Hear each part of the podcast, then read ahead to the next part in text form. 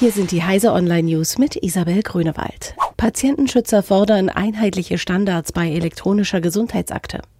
Die elektronische Gesundheitsakte soll es behandelnden Ärzten erleichtern, den Krankheitsverlauf nachzuvollziehen und bessere Diagnosen zu stellen.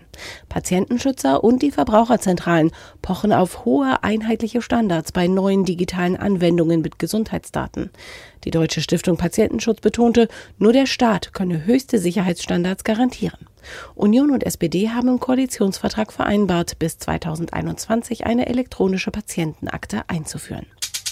Boot Exploit knackt alle Nintendo Switch-Konsolen. Nintendo Switch-Konsole ist endgültig geknackt und verschiedene Hacker haben Exploits zum Ausnutzen einer Hardware-Sicherheitslücke veröffentlicht. Die Schwachstelle klafft im Bootraum von Nvidias Tegra Hardware.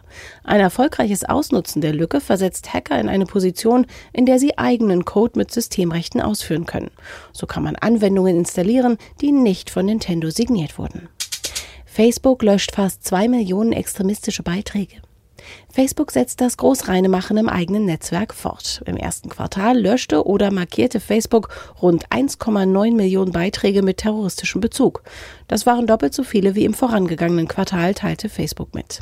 Intelligente Algorithmen helfen den Begutachtern beim Aufspüren dieser Inhalte. 99 Prozent davon wurden nicht von Benutzern gemeldet, sondern von automatisierter Software und eigenen Prüfern entdeckt. Im Durchschnitt seien solche Beiträge für weniger als eine Minute auf der Plattform verfügbar, hieß es.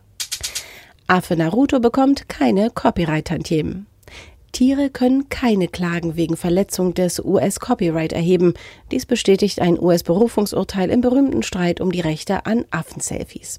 Der Makake Naruto hatte sich 2011 die Kamera von John David Slater geschnappt und damit einige Selfies geschossen. Die Tierrechtsorganisation PETA wollte die Rechte an den Bildern Naruto zusprechen lassen. Diese und alle weiteren aktuellen Nachrichten finden Sie auf heise.de.